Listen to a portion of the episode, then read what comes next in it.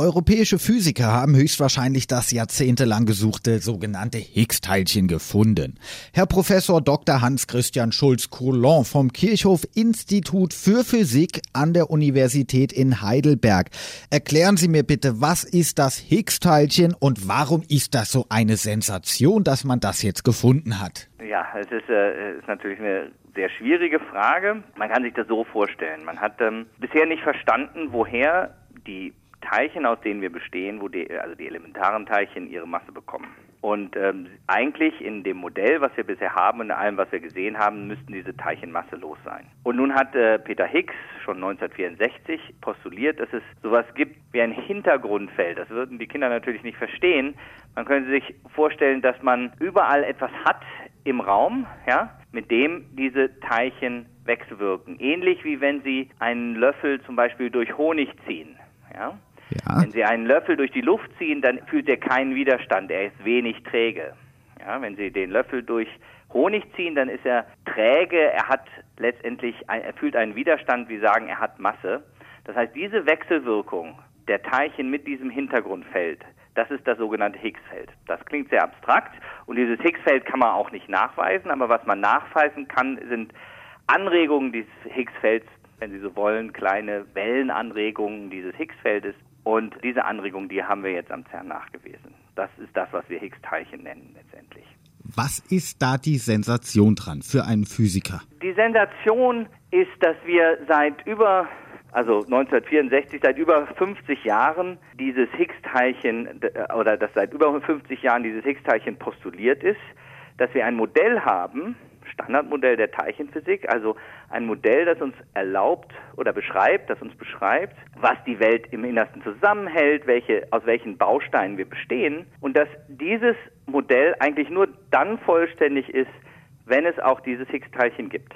Und wir haben in den letzten 40 Jahren und speziell jetzt am LHC 30 Jahre lang darauf hingearbeitet, dieses Higgs-Teilchen zu finden. Und jetzt nach 30 Jahren haben wir etwas gefunden, was letztendlich alleine aus den theoretischen Überlegungen, die die Physiker gemacht haben, herausgekommen ist und das hat sich bewahrheitet. Ich finde, das ist eine wahnsinnige Sensation.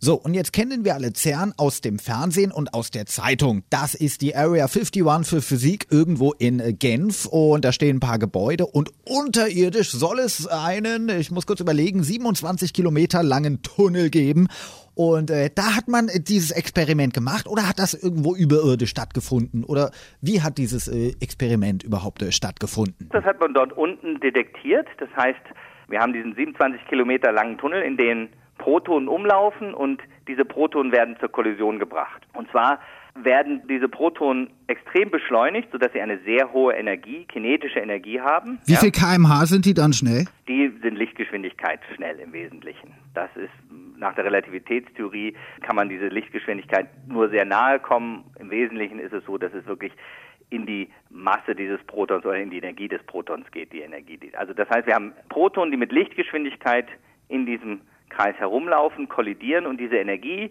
kann nach Einstein der berühmten Formel E gleich mc Quadrat in Materie umgewandelt werden und dazu führen, dass solch ein Higgs-Teilchen produziert wird.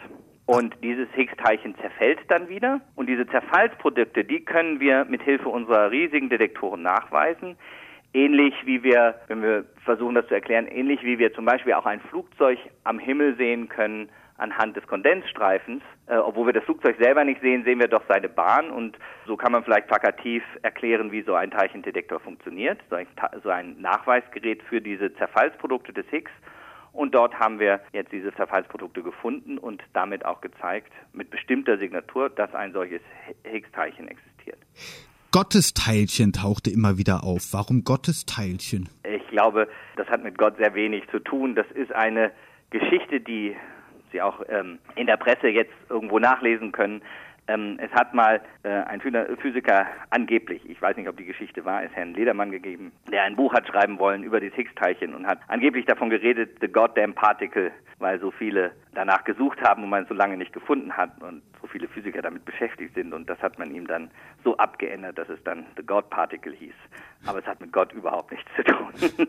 Wie viele Albert Einsteins waren denn da jetzt an der Suche, an der Forschung beteiligt? Also Es sind Zehntausende. Äh, die beiden großen Experimente, die diese Beobachtung gemacht haben, haben jeweils etwa drei bis 4.000 Mitglieder, Physiker, die dort arbeiten. Wenn man auch die Techniker und so zählt, dann sind es sogar fast doppelt so viel. Und äh, dann ist natürlich der riesige Beschleuniger, der auch betrieben werden will und werden muss. Und das sind sicherlich nochmal so viele, also äh, deutlich über 10.000 Physiker, die an dieser Sache mitarbeiten. Was passiert jetzt? Jetzt hat man das Higgs-Teilchen gefunden. Wie, wie geht es jetzt weiter? Ich muss mich da vielleicht korrigieren. Man hat einen Überschuss an Signaturen an solchen Zerfällen gefunden, die darauf hinweisen, dass wir ein Higgs-Teilchen gefunden haben. Man muss jetzt die Eigenschaften dieses Teilchen, was wir dort gefunden haben, noch vermessen. Man muss also nicht nur es beobachten, es finden, sondern man muss jetzt schauen, ob es wirklich so häufig in die oder jene elementaren Teilchen zerfällt, wie wir das glauben. Man muss die Eigenschaften des Higgs-Teilchens jetzt vermessen. Also wir kennen jetzt seine Masse, ja. Wie gesagt, das Higgs-Teilchen wird erzeugt und zerfällt dann in Teilchen, die wir beobachten können. Und es hat verschiedene Möglichkeiten zu zerfallen.